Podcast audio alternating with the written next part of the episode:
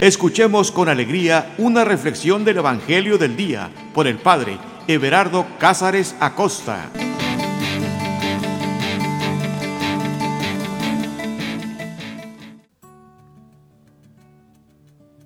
Carta de amor de Dios para ti. Así es la palabra de Dios, una carta de amor y nunca, nunca hay que olvidarlo. Santa Teresa de Ávila, me parece, no quiero mentir, Creo que fue ella quien en una ocasión hizo esta expresión. Válgame si supiéramos cuán gran caballero tenemos rendido a nuestros pies. Ella se refería a Dios, al Dios creador del cielo y de la tierra, y que es el mismo Dios que nos ama. Él ha escrito una carta, una carta como un enamorado, pero no pienses que es solamente de una página, es una carta muy grande y no me refiero propiamente a las páginas de la Biblia, sino a la vida misma, a la vida misma, cada amanecer, cada atardecer. Es una carta que Dios escribe para cada uno de nosotros.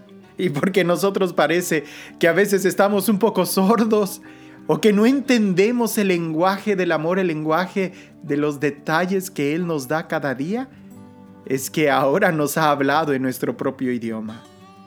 Por eso tenemos la palabra de Dios, la Sagrada Escritura, que solamente basta con leerla y releerla y volverla a leer para que quedemos cautivados en esta historia de amor que es tu historia, que es mi historia porque no cabe duda que no hay mejor manera de poder acercarnos a la palabra de Dios que precisamente acercándonos a ella con toda nuestra vida.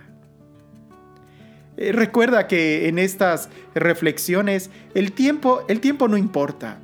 Lo que importa más bien es que estemos totalmente dispuestos a saborear, a disfrutar la palabra de Dios. Por eso, siéntate de una manera cómoda, pon tus audífonos, agarra tu Biblia. El día de hoy vamos a meditar Mateo, capítulo 2, del versículo 9 al 12. Así que agarra tu Biblia, ponte de una manera cómoda. Si ya tienes por ahí un café, eh, pues eh, disfrútalo. Y si también te sirve tener un cuaderno para que vayas haciendo algunas anotaciones, también siéntete libre de hacerlo. Este es un momento para disfrutarlo, sin prisas. Así que vamos a iniciar poniéndonos en un clima de oración. Te invito a que cierres tus ojos. Sí, cierra tus ojos un momento, porque cuando nosotros cerramos los ojos es cuando podemos de una manera más clara disfrutar, abrir los ojos del alma. Cierra tus ojos un momento. Respira profundo. Llénate de ese aire y suéltalo. Y cuando lo sueltes, suelta absolutamente todo. Ahorita estás aquí. Esto es lo que importa, que estás aquí.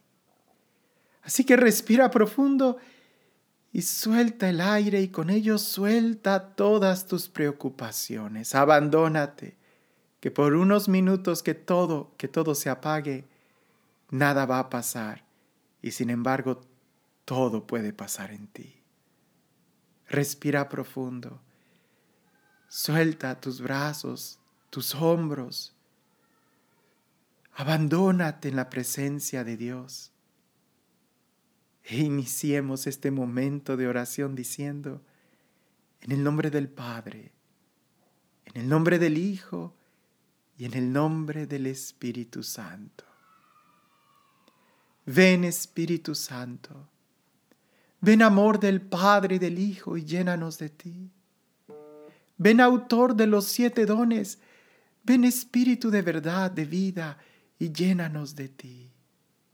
Ven dulce huésped del alma, llénanos de ti.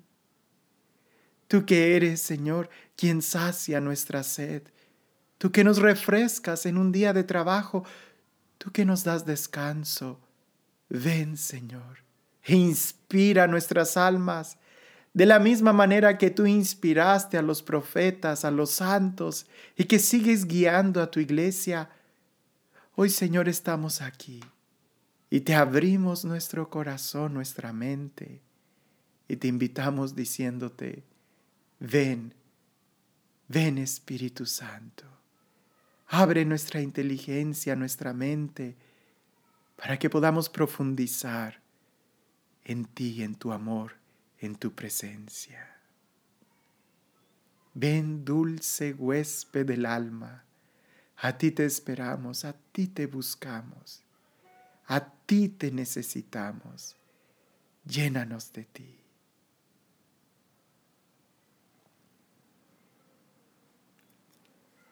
Y dice así el texto. Estamos en Mateo capítulo 2, versículo del 9 al 12. Ellos, después de oír al rey, se pusieron en marcha. Y entonces la estrella que habían visto en el oriente se colocó delante de ellos hasta pararse sobre el sitio donde estaba el niño. Al ver la estrella se llenaron de inmensa alegría y entrando en la casa vieron al niño con María, su madre, y postrándose le adoraron. Luego abrieron sus cofres, le ofrecieron presentes, oro, incienso y mirra. Y después de recibir en sueños avisos de no volver a Herodes, regresaron a su país por otro camino. Palabra del Señor. Hagamos un pequeño recuento de cómo está este texto. Son los reyes magos, como nosotros los llamamos. Son aquellos magos, aquellos personajes de Oriente que siguiendo una estrella buscan el nacimiento de ese rey.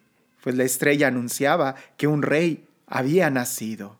Y no era cualquier rey, era un rey tan especial que tenía una estrella muy especial. Por favor, no, nos compliquemos tanto la vida pensando, tratando de justificar que, que, si fue un cometa, que si fue una estrella, que si fue la alineación de algunos planetas. Leamos la Biblia como una carta de amor. Es una estrella. Esta gente vio una estrella y supo que algo grande estaba pasando. La estrella, la estrella puede simbolizar muchas cosas. La estrella puede simbolizar el sueño, la ilusión, Puede simbolizar incluso una alegría, una felicidad, una especie de nostalgia. La estrella puede simbolizar tantas cosas que siempre están envueltas en paz, en esperanza, en amor. Porque cualquiera que contempla el cielo estrellado en una noche no hace más que suspirar y deleitarse con un momento de paz. Dios habla de muchas maneras y de muchas formas a todos, a todos, absolutamente a todos. Mira que a esa gente ajena a la cultura de Israel, Dios les habló a través de una estrella. Lo hemos dicho en otros momentos, que también a los santos Dios les habla de diferentes formas. A San Francisco de Asís, por ejemplo, Dios, Dios le hablaba a través del canto de un ave, a través de una flor que crecía, a través de un atardecer, a través del viento que soplaba. A, San Agustín, por ejemplo, Dios le hablaba a través de la filosofía, a través de las preguntas existenciales del alma. A San Jerónimo Dios le hablaba a través de la Sagrada Escritura. A Santa Teresa eh, de Calcuta Dios le hablaba a través de, de los pobres, de una mano extendida que pedía hambre.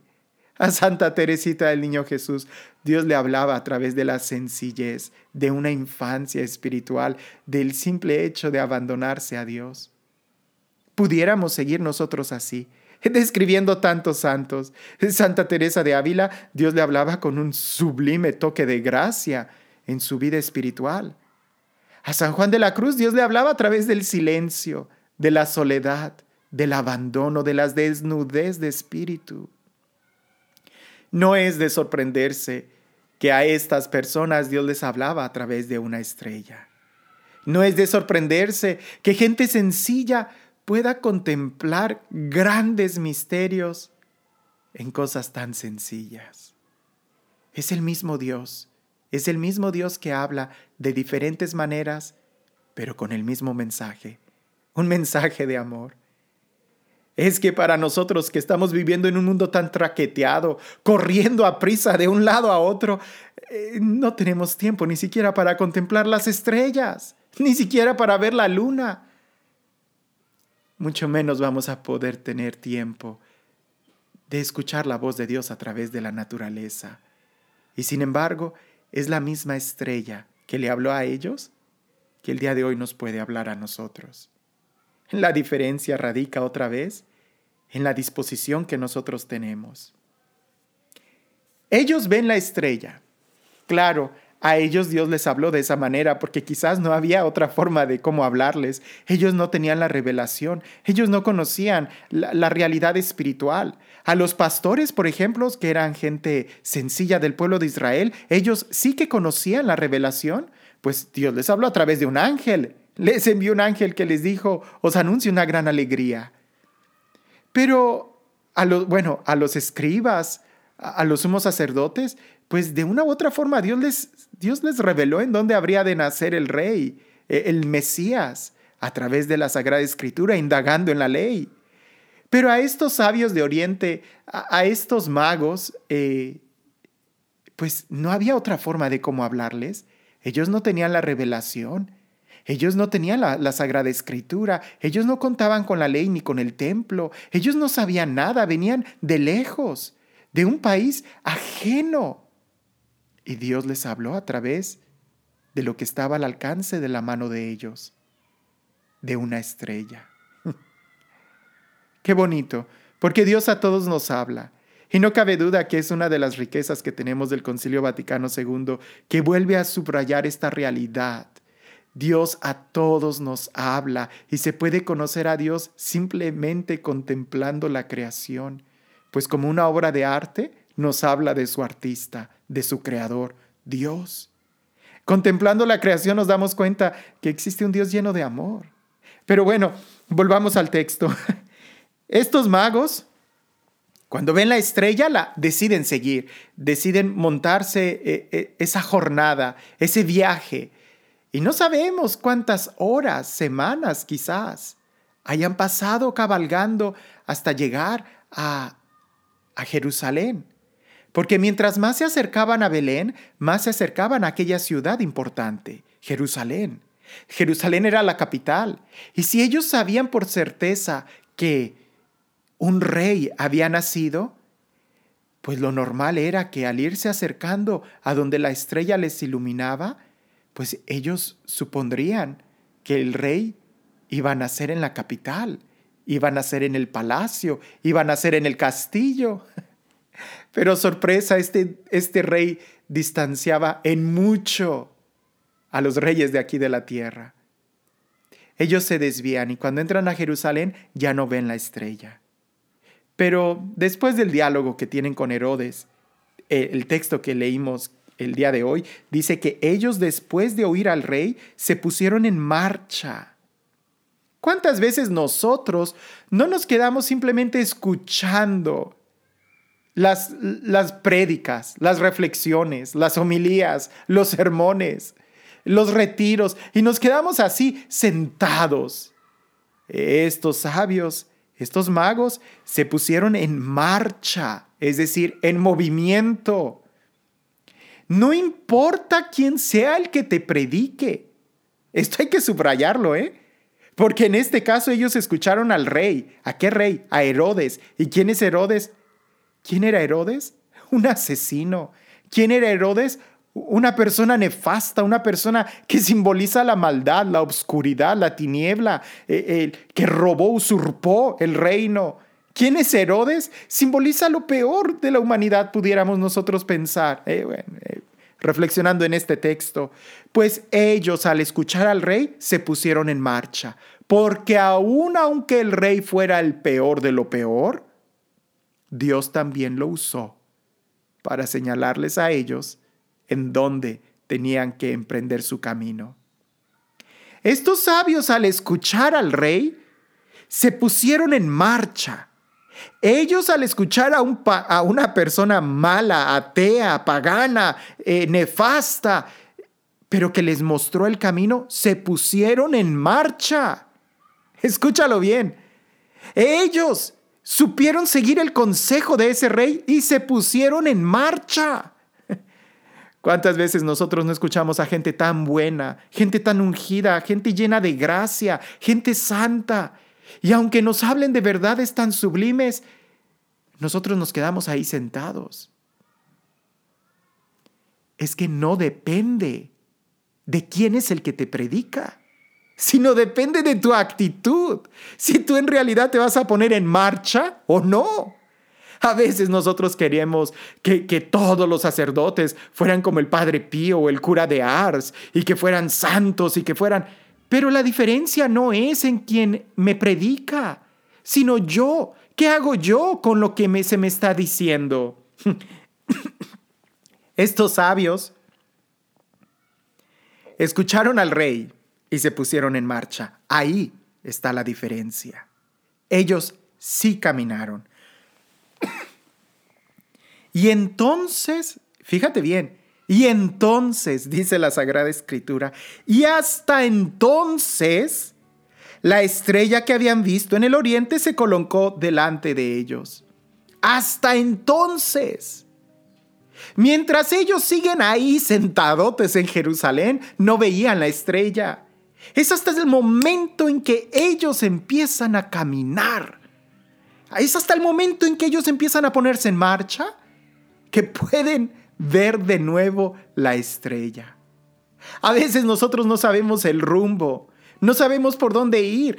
Bueno, Dios no te está enseñando el mapa completo, Él solamente te pide obediencia. Solamente camina, ponte en marcha, empieza a actuar. Si tú quieres saber con lujo de detalle cuál es todo el plan de Dios, déjame te digo que Dios no lo comparte. Ya le pasó a Abraham, ya le pasó a Moisés.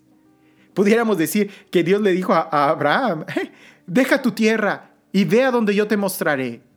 Y Abraham hubiera dicho, Señor, ¿y a dónde? Ese no es tu negocio, solamente ponte de pie y camina. A nosotros nos compete solamente ser obedientes, que si somos obedientes, el Señor está con nosotros. No sabemos a dónde vamos. Jesús le dijo a Nicodemo, no sabes de dónde viene el viento ni a dónde va. Nosotros no sabemos a dónde vamos, pero sí sabemos que si somos obedientes al Señor, Él está con nosotros. Y eso ya es todo. No me importa a dónde, si Él va conmigo, yo iré.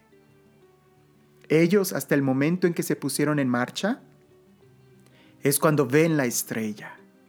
Mientras estés sentadote en el lugar en donde estás, no vas a contemplar nada. A veces nosotros, ¿cuántas veces recuerdo a una tía? Esta tía siempre decía, ay, mi hijo, cuando me saque la lotería, te voy a comprar esto y esto y aquello. Y ay, mi hijo, cuando me saque la lotería, y cuando me saque la lotería, y cuando me. Hasta que llegó un momento en donde le dije, oye, tía, ¿y compras muchos boletos de lotería? Y ella me dijo, ay no, eso es pérdida de dinero. pues así nunca se iba a sacar la lotería y así nunca me iba a dar nada. A veces estamos nosotros igual, ahí sentadotes. Y bueno, cuando yo llegue a tal lugar, cuando yo empiece a caminar, cuando... Pero si estás ahí sentadote, no vas a ver nada. ¿Cómo vas a querer recibir la dirección de Dios si no te mueves? La dirección empieza cuando te estás moviendo. Por eso el texto dice bien claro que hasta entonces la estrella que habían visto en el oriente se colocó delante de ellos. Hubo un momento en donde la estrella desapareció. ¿Cuándo es cuando desaparece la estrella? Cuando ellos entran a Jerusalén. Si hubieran seguido la estrella todo el tiempo, hubieran llegado directamente a Belén. Pero se desviaron quizás porque pensaban que pues es la capital. ¿Cuántas veces nosotros no nos desviamos? No nos desviamos pensando que aquello que se nos ofrece es mejor que el plan original. no, no, no. ¿Cuántos estudiantes no entran a la universidad con la ilusión de terminar una carrera y ven muchos reflectores, ven muchas Jerusalenes, ven muchas capitales que piensan que es mejor que terminar los estudios y terminan envueltos en muchos vicios?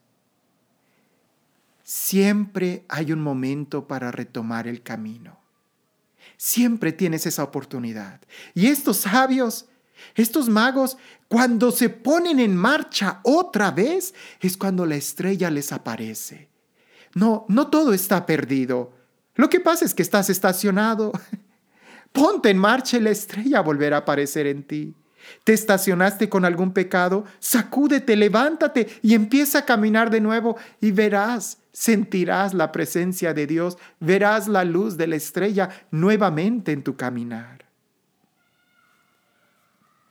Ellos siguen, siguen la estrella.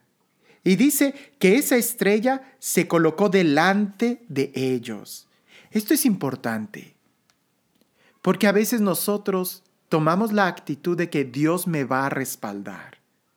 No, tú tienes que ir atrás de Dios. Dios es el que te va guiando el camino. ¿verdad? Ellos siguen la estrella, no la estrella les sigue. A veces también decimos, ay, pues lo que Dios diga se hará. No, tú eres quien tiene que caminar y la estrella es la que te va a guiar.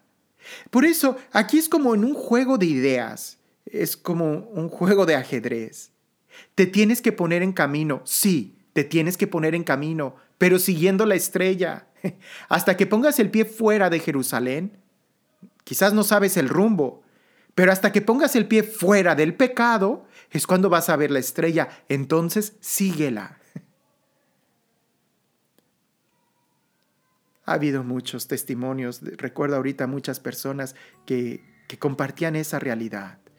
Si ellos no sentían la presencia de Dios o si no tenían la certeza de que era el plan de Dios, no lo hacían. A veces a nosotros nos falta ese coraje, ¿verdad? Y una vez que vemos la estrella, una vez que sabemos que ese es el camino correcto, debemos de seguirlo aunque sea cuesta arriba, cuesta abajo, entre espinas. Pero nada hay más seguro que seguir la estrella. Jesús ya lo dijo, el camino ancho es el que conduce a la perdición, el estrecho es el que te conduce a la gloria. La estrella que va delante de ellos se para sobre el sitio donde estaba el niño. Ahí se detiene. La estrella es bien clara, la estrella les muestra exactamente cuál es el lugar, dónde está el niño, y ahí se detiene. La estrella no señala otros lugares. Ahora, escúchalo bien, porque a veces nuestro corazón es como esa estrella. Y la estrella, la estrella no se va a detener en otro lugar que no sea en Dios. San Agustín lo dice y me gusta mucho esa frase. Él nos hizo para Él y nosotros no vamos a descansar hasta que lo encontremos a Él. La estrella no se va a detener hasta que se pose en ese niño, en e, él, en el rey, en el Dios. Y lo mismo, si, si tan solo fuéramos capaces nosotros de guardar un minuto de silencio y contemplar la eternidad, la inmensidad del universo, nos daríamos cuenta que hay una estrella en nuestro corazón. Llámala como quieras, ilusión, amor, sueño, utopía. Pero hay algo en tu corazón que te pone en movimiento, que te hace sentir libre, que te hace respirar, que te hace sentir esa paz, que te hace sentir que hay un propósito. No vas a descansar hasta que ese propósito, hasta que ese sueño, hasta que esa ilusión, hasta que esa esperanza tome su cometido. Y eso es solamente en Dios. Solamente en Dios descansa mi alma. Solamente Dios basta. Solamente Dios. Cuando no es en Dios, la estrella sigue moviéndose. La estrella pudo haber pasado por muchos lugares. No sé, pienso en las carreteras del día de hoy. Uy. Encuentras muchas tiendas alrededor de la carretera, desde gasolineras, desde muchas cosas. La estrella no se detiene en ninguna de ellas. Se detiene hasta donde está el niño. Tú te puedes detener para cargar gasolina, pero ese no es el final de tu destino. Tú te puedes detener en muchas de esas distracciones que ves a lo largo de la jornada, a lo largo del camino, pero ese no es tu destino. A lo mejor el día de hoy tú estás estacionado en algún lugar que no es tu destino. Ahí la estrella te dice, muévete, sal de ahí, que aquí no me detengo. hay que reconocer cuando no es el lugar en donde estamos y empezar a caminar de nuevo. Oh, sí te diré, a mí me ha costado mucho. Ha habido momentos en mi vida en donde yo creo y siento y digo, aquí, de aquí soy. Y Dios me dice, levántate, sal de esa tierra, no es ahí a donde quiero que estés. Y cuando ya llego a otro lugar y, digo, sí, este lugar me gusta, gracias Señor, es este lugar. A los pocos días, levántate, tampoco es aquí. Y ahí estoy caminando como nómada, pero es que así es la vida. A veces nosotros también nos podemos estacionar en tantos lugares, en tantas actitudes, en tantas situaciones, en tantos trabajos, cuando no es ahí. Hay algo que el ser humano tiene que se llama creatividad. Ningún otro ser en la creación tiene creatividad y nuestra creatividad siempre nos mueve a más, a más. Y eso se llama buscar a Dios. Él es todo. Ahora, cuando ellos ven, dice la Sagrada Escritura, al ver la estrella, se llenaron de inmensa alegría. Lo digo, de inmensa alegría. Es que habrá alguien que, que pueda decir, oh, eh, estoy inmensamente feliz. ¿Tú eres feliz? ¿Tú eres feliz? Eres inmensamente feliz. Sientes ese, ese vigor, e, e, esa, ese, ay, no lo sé, como vértigo de felicidad, ese golpe de alegría, esa plenitud. Aquellos magos, cuando ven que la estrella se detiene, se llenan de inmensa alegría, como para subrayar que anteriormente pudieron haber tenido alegrías. La alegría de ver la estrella, la alegría de saber que un rey había nacido, la alegría de las esperanzas, la alegría de, saber que puede haber un mundo mejor, la alegría de despertar, la alegría de caminar, la alegría de saber que cada día más te acercas a tu meta, la alegría de, de estar vivo, la alegría de, de muchas cosas. Pero la inmensa alegría solamente la tienen cuando ven que la estrella les dice, aquí es. Aquí es, no busques más. Nosotros debemos de tener la misma actitud, la misma, no la misma actitud, la misma, mm, ¿cómo poder decir? Estar atentos cuando nos dice, es aquí, es aquí. Cuando tú sabes que has llegado a tu destino, imagínate la alegría de saber que valió la pena luchar, que valió la pena esforzarse, que valió la pena caminar que valió la pena todo eso por siguiendo una estrella, siguiendo una ilusión, siguiendo un sueño, siguiendo una vocación, siguiendo el amor, siguiendo una utopía. Valió la pena, llegaste, este es el lugar. Claro, te llenas de inmensa alegría, como dice el texto, porque no hay, y yo creo que cuando una persona se detiene, lo he experimentado yo, que si te diré, cuando una persona se detiene en el pecado, se distrae en un placer, pero no es alegría. Es hasta que decides dejar el pecado y que sigues caminando. Y cuando esa estrella te dice, aquí, aquí es, ahí es donde saboreas el sabor de la victoria. Ahí es donde saboreas la libertad, donde saboreas que valió la pena emprender un largo caminar, porque, te, porque hay una meta Fíjate, si tú tienes sed, es porque existe el agua. Si no, no tendría razón de que existiera tu sed. Bien, si tú tienes hambre es porque existe la comida. Si no, ¿para qué tendrías hambre?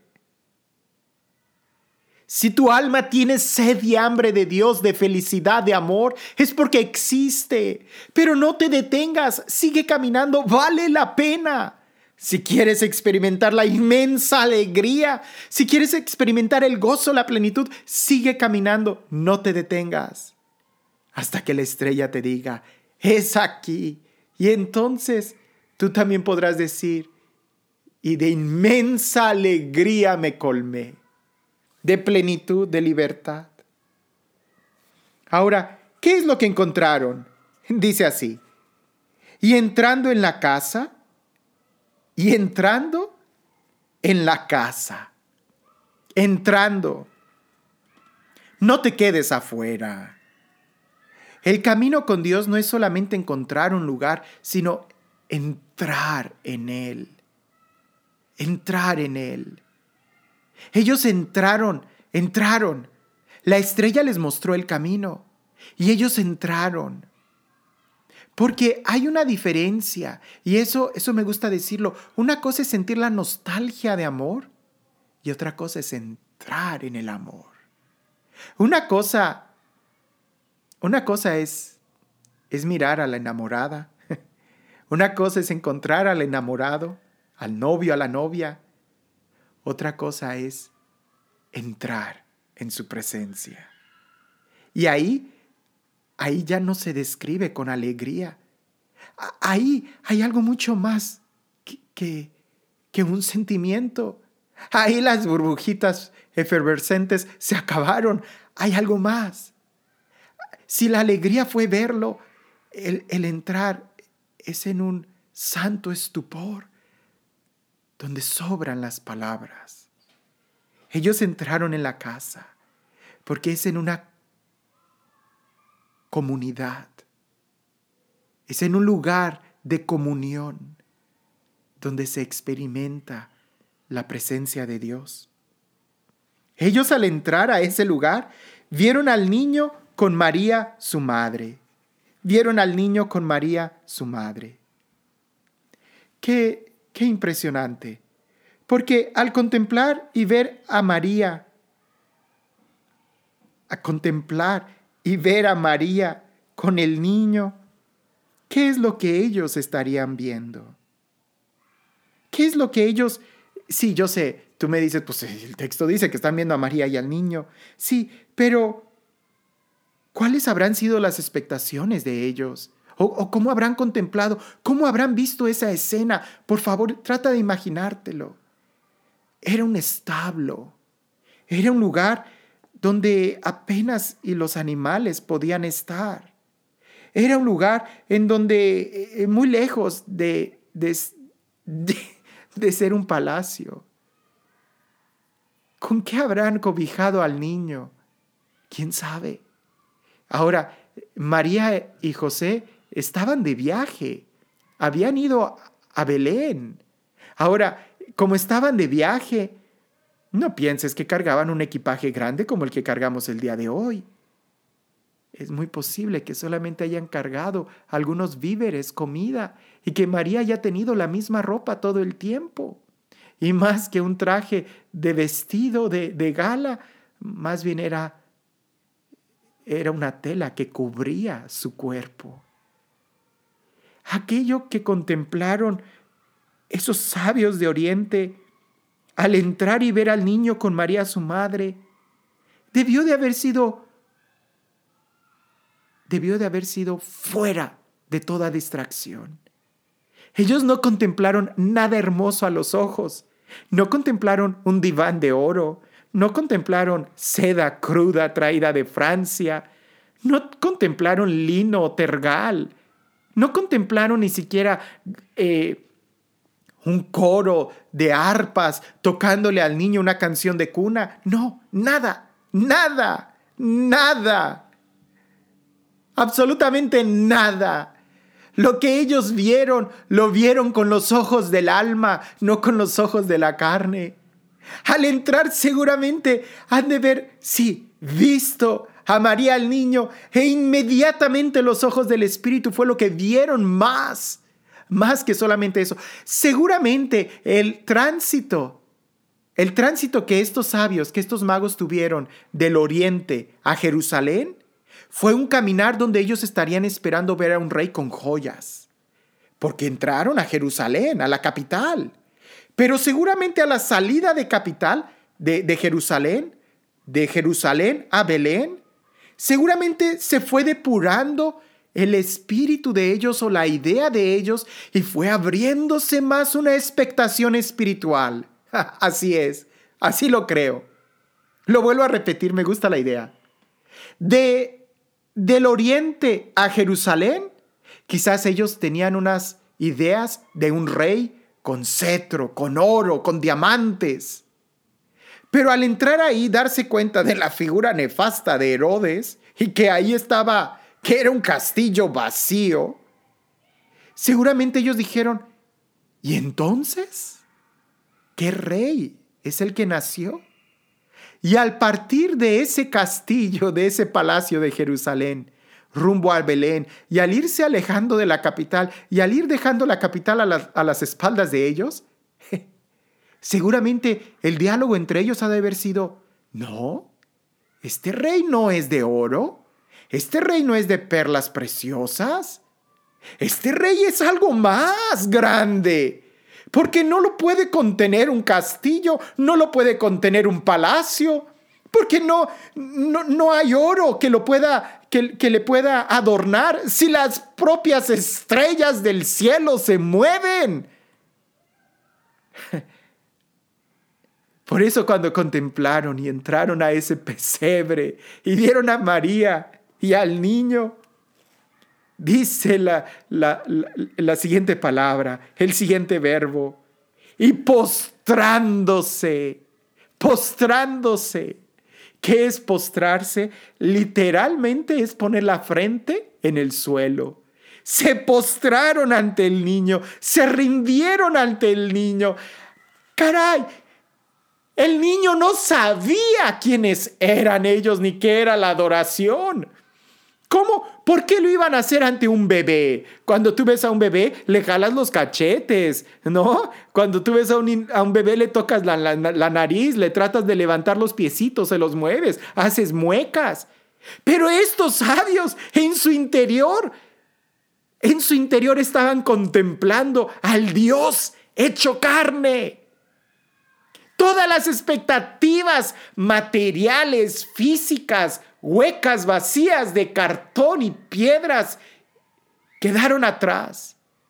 La tela, las joyas, era tanta vanidad para lo que ellos estaban viendo ahí que inmediatamente reconocieron algo mucho más grande que la creación misma y se postraron. Se postraron. Se rindieron ante ese bebé ante el Creador que estaba ahí. Se postraron y le adoraron. Solamente se adora a Dios. Ellos se rinden delante de ese bebé. Se rinden y le adoran. No cometas el error de quedarte mirando aquella escena de una manera física, pensando que el movimiento que está sucediendo ahí es el de aquellos reyes ponen sus frentes en el suelo. Trata de observar por un momento lo que sucedió en el corazón de ellos. ¿Qué sucedería en su interior? Ellos se postraron, pero quizás interiormente estarían brincando, estarían danzando, estarían volando, estarían moviéndose de un lugar a otro. Estarían llenos de gozo, de algo totalmente inaudito, sublime.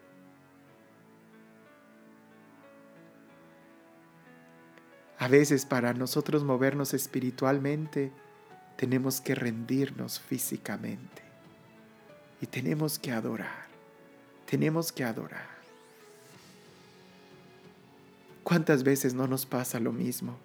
Que sentimos un poco la presencia de Dios como una luz y nos distraemos porque no somos capaces de morir a nuestra carne, porque no somos capaces de callarnos porque no somos capaces de guardar silencio y trascender.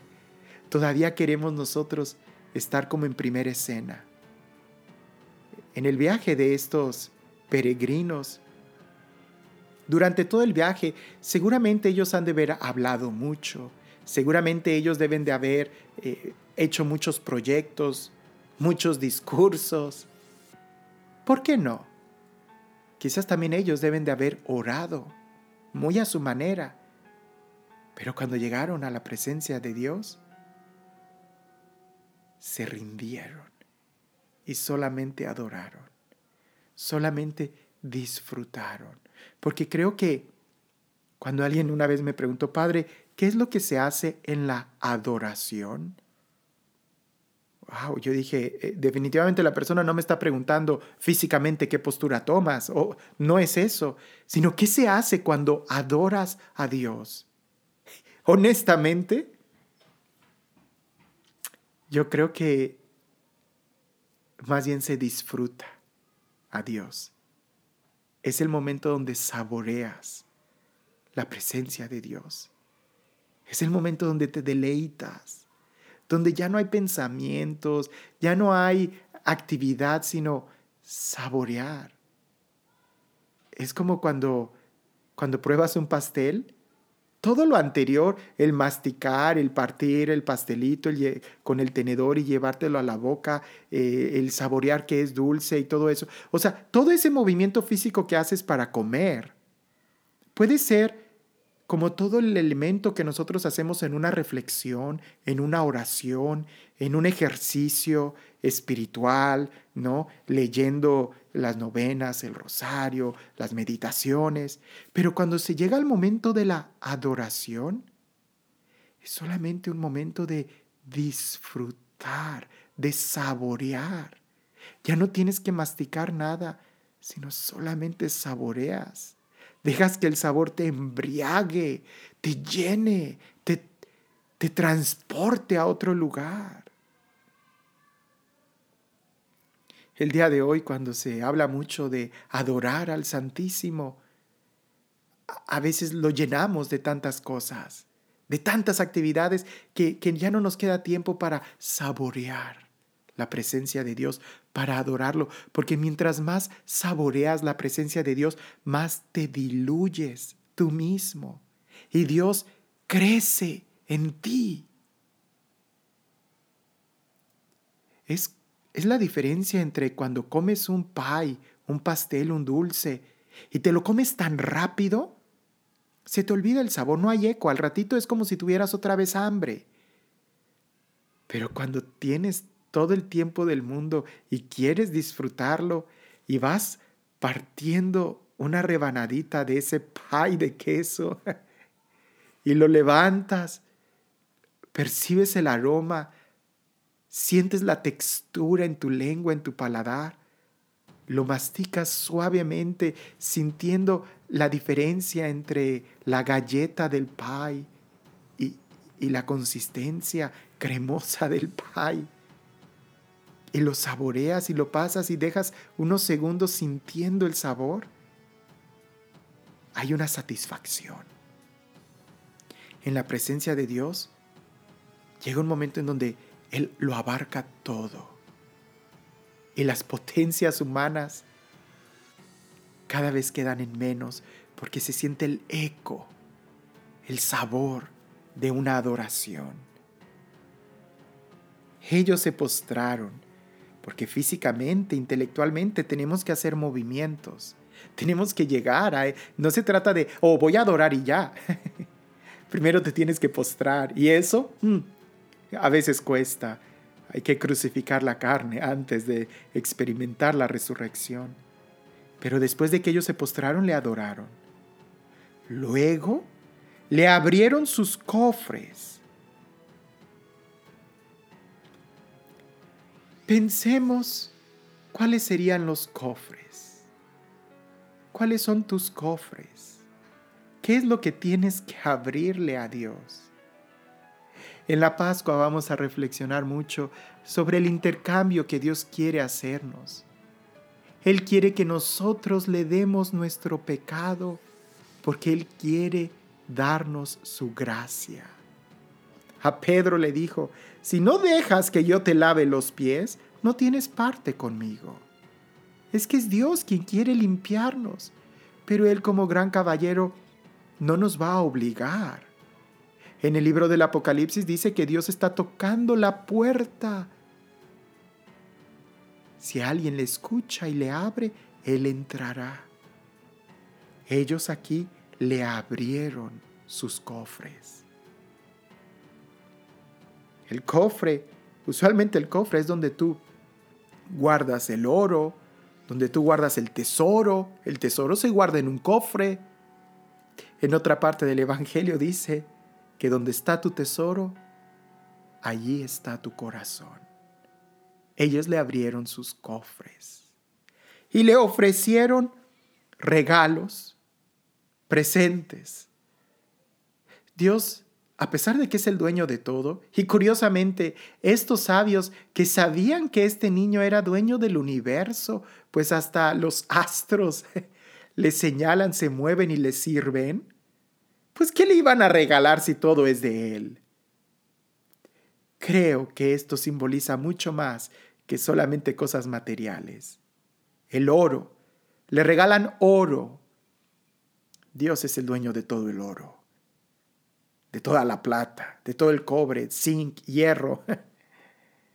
Pero el oro simboliza que Él es rey. Humanamente, el oro se le da a los reyes, a la realeza, ¿Qué oro es el que se le está dando a este niño, a este Dios?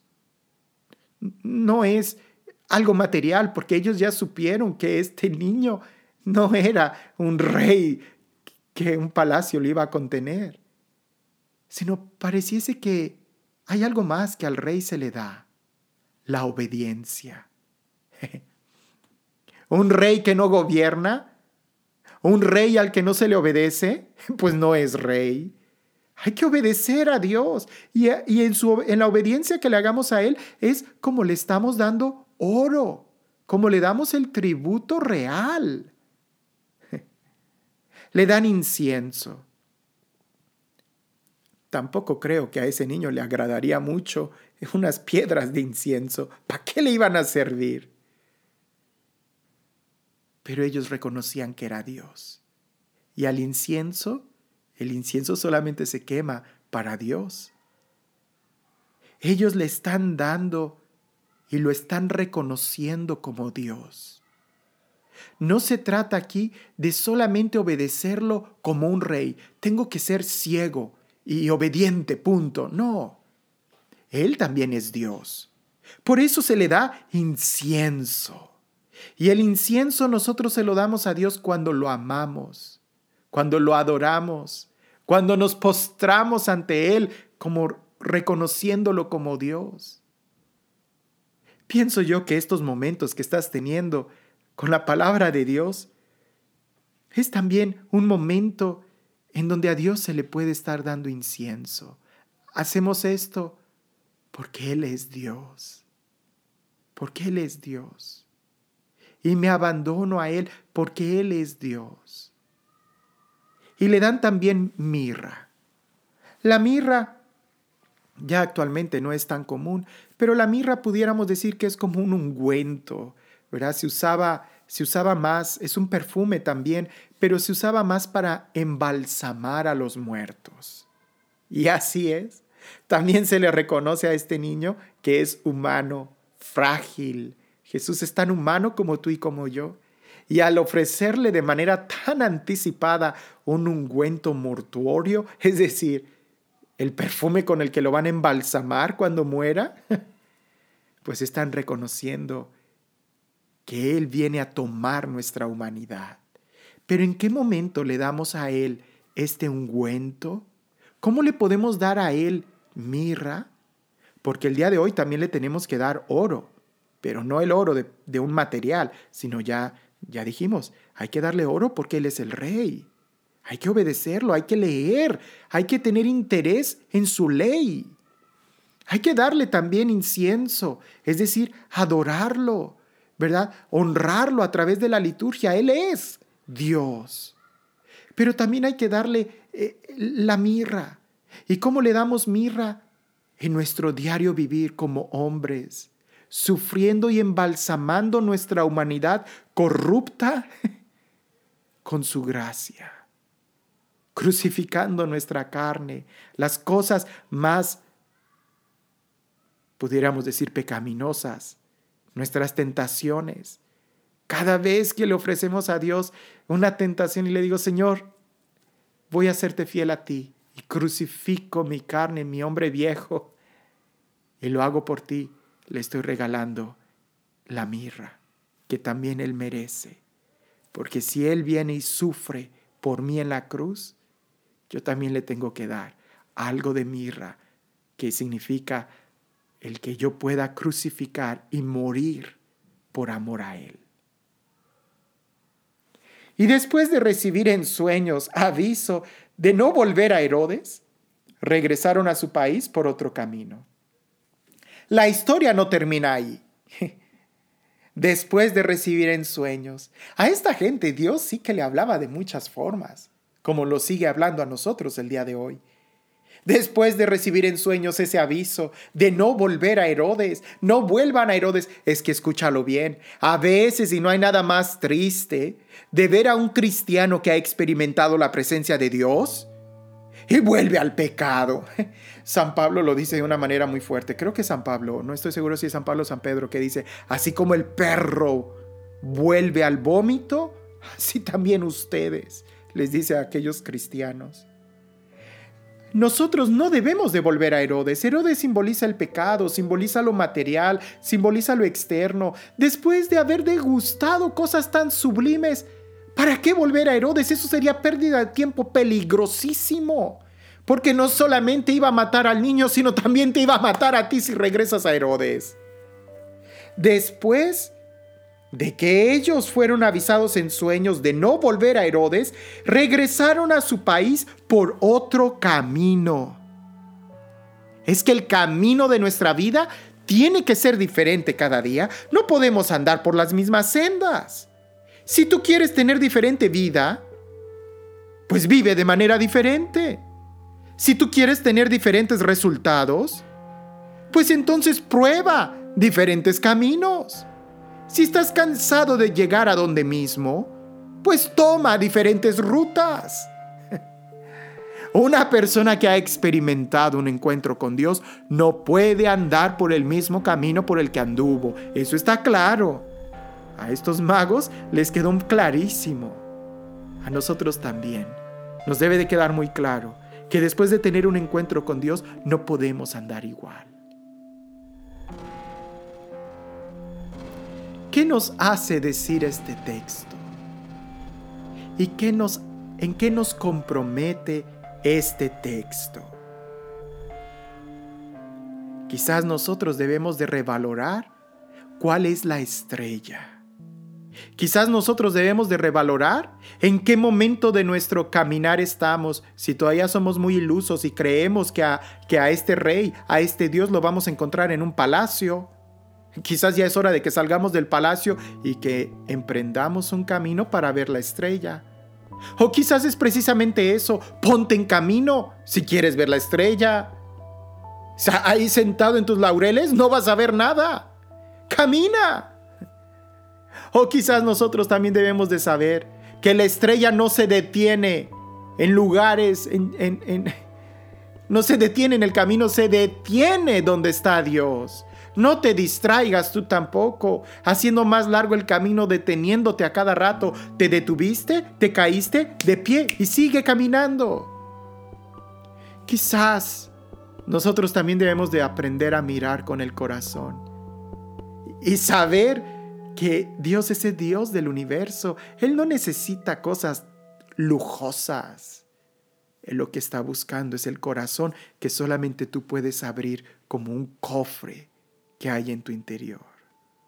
Y ahí rendirnos y amarlo a Él.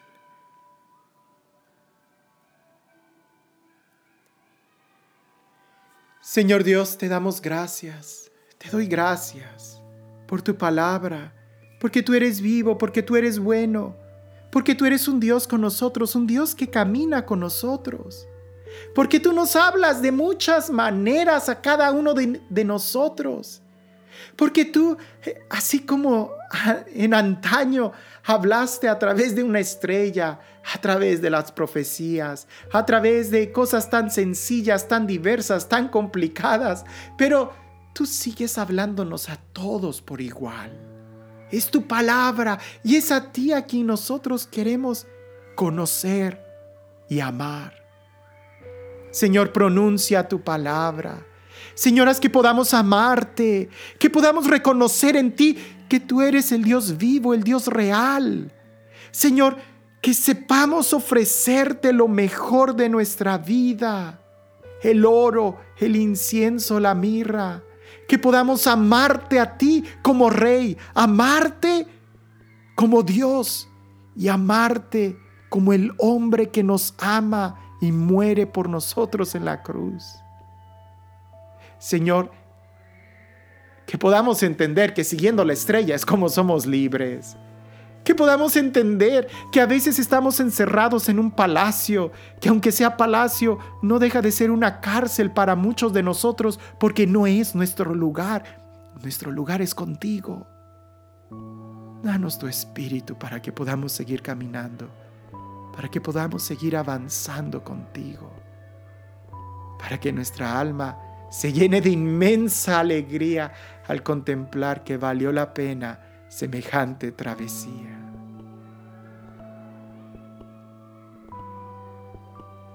El Señor esté con ustedes. Y la bendición de Dios Todopoderoso, Padre, Hijo y Espíritu Santo descienda sobre ustedes y permanezca para siempre.